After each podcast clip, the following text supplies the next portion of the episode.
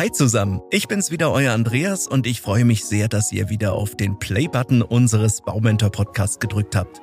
In der 97. Episode nehme ich das Thema Bodenversiegelungen beim Hausbau etwas näher unter die Lupe. Ihr erfahrt, welche Vorteile Versiegelungen haben, warum sie nicht ganz unumstritten sind und worauf ihr als Bauherren bei der Planung achten solltet. Legen wir am besten direkt los. Bodenversiegelungen betreffen unter anderem die Terrasse, die Garage oder das Carport sowie Gehwege.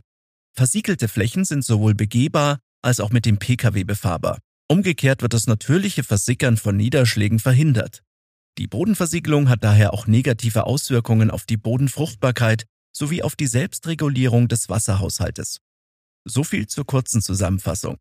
Eine entscheidende Grundlage für die Art und den Umfang von versiegelten Flächen ist die Berechnung der Niederschlagsgebühr. Sie orientiert sich unter anderem daran, ob Niederschläge wie Regen in den Erdboden versickern können oder ob sie direkt bzw. mittelbar in den Kanalanschluss oder über den Straßeneinlauf in die öffentliche Kanalisation abgeführt werden. Bodenversiegelungen werden in die drei gängigen Kategorien leicht, stark und voll versiegelt unterteilt.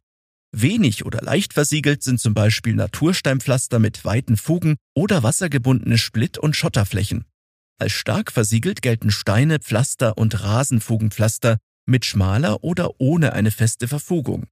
Voll versiegelt sind asphaltierte sowie betonierte Flächen mit Fugenvollguss. Die Grundflächenzahl, abgekürzt GRZ, definiert denjenigen Flächenanteil eines Baugrundstückes, der überbaut, also voll versiegelt werden darf.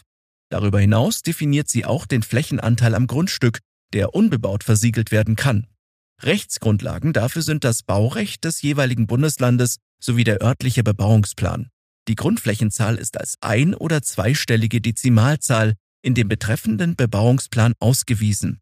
Ihr als Bauherr solltet euch bewusst machen, dass versiegelte Flächen keinen Niederschlag wie Regenwasser oder schmelzenden Schnee aufnehmen können. Eins wie das andere fließt direkt in die Kanalisation. Bei Starkregen ist die Situation vergleichbar oder noch ausgeprägter.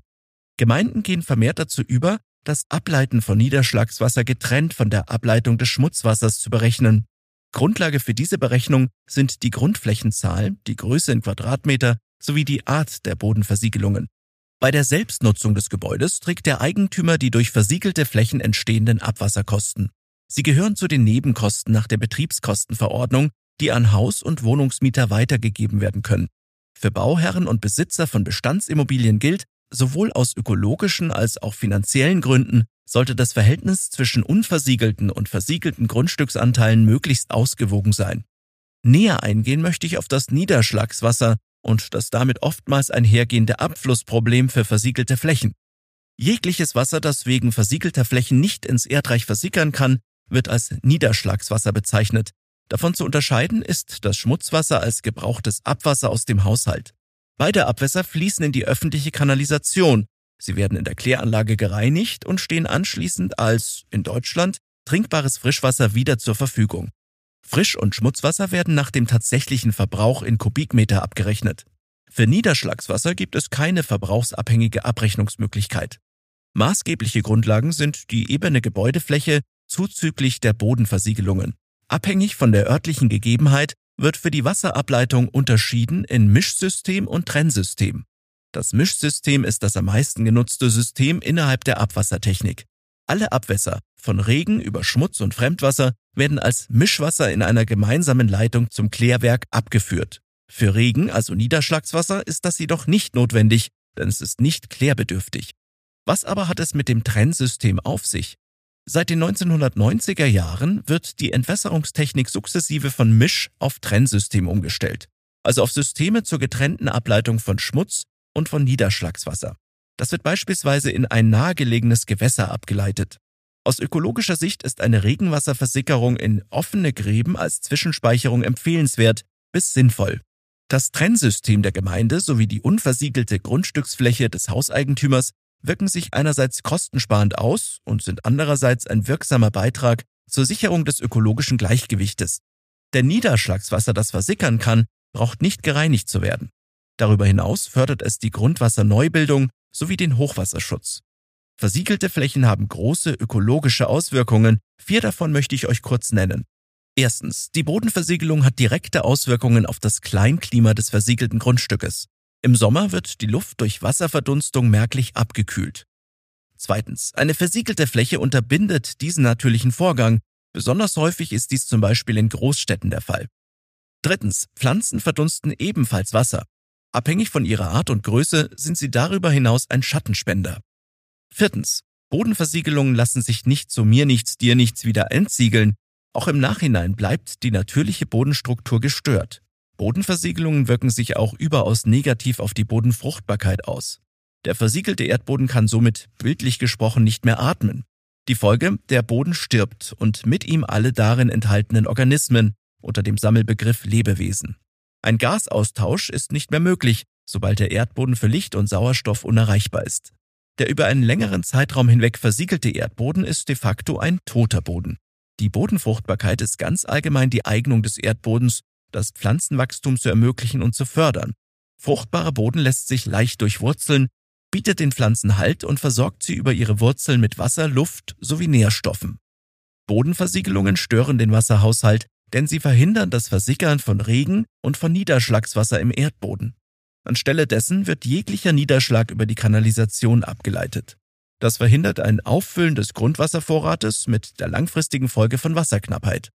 Umgekehrt staut sich Wasser auf der versiegelten Fläche und führt stellenweise zur Überschwemmung.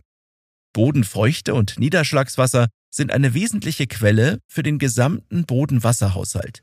Sie ist der jeweilige Wasserzustand eines Bodens, nicht jedoch sein Wassergehalt für die Pflanzenversorgung. Im Klartext bedeutet das, dass jede Bodenversiegelung ein Versiegeln der Natur ist. Andererseits sind versiegelte Flächen aus vielerlei Gründen notwendig, insofern haben sie auch ihre Berechtigung. Die Besiedelung sowie die Infrastruktur für Verkehr, Leben und Wohnen sind ohne Boden- und Flächenversiegelungen weder denkbar noch machbar. Demgegenüber steht der Erhalt von unversiegelten Flächen. Sie haben in ihrer Natürlichkeit vielfältige Funktionen. Nach der Bodenversiegelung sind sie unausführbar. Das gilt auch und ganz besonders für euer Eigenheim im Grünen, wenn die unbebaute Grundstücksfläche überproportional stark versiegelt wird. Sicherlich ist sie leicht zu reinigen und wirkt dauerhaft gepflegt. Umgekehrt ist dieser Grundstücksteil für das Leben von Pflanzen, Tieren und Organismen im wahrsten Sinne des Wortes verloren.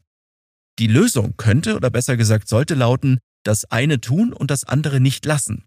Auf Bodenversiegelungen als solche kann nicht verzichtet werden. Ihr als Eigenheimbesitzer habt jedoch die Wahl aus mehreren unterschiedlichen Arten an Bodenversiegelungen.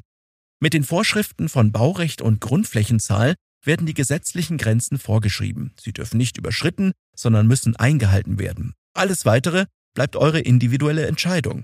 Aus mehrerlei Sichtweise, unter anderem ökologisch und finanziell, tut ihr gut daran, die versiegelte Fläche auf das notwendige Mindestmaß zu begrenzen. Letztlich sollte das Eigenheim im Grünen keine Worthülse sein, sondern das, was es ausdrückt. Ein Leben und Wohnen inmitten der grünen Natur, mit Rasen und Pflanzen, mit Zier- und Nutzgarten. Wie ihr merkt, bietet die Bodenversiegelung eine Menge Konfliktpotenzial. Auf der einen Seite ist sie unerlässlich, in großem Rahmen schadet sie jedoch der Natur. Zum nachhaltigen Bauen gehört daher auch, dass ihr euch mit dieser Thematik auseinandersetzt. Sprecht daher euren Fertighausanbieter gezielt an, wie es um die Versiegelung steht und was wirklich Sinn macht. In der Regel hat auch der Anbieter ein großes Interesse daran, zum Erhalt der Natur beizutragen. Für mich heißt es an dieser Stelle mal wieder Danke fürs Zuhören zu sagen. Empfehlt unseren Hausbau-Podcast gerne weiter oder gebt eine positive Bewertung bei Spotify oder Apple Podcasts ab. Vielen Dank schon mal im Voraus. Ich freue mich, wenn ihr auch beim nächsten Mal wieder mit dabei seid. Nicht vergessen, jeden zweiten Mittwoch erscheint eine neue Episode. Beste Grüße und bis zum nächsten Mal, euer Andreas und das gesamte Baumentor-Team.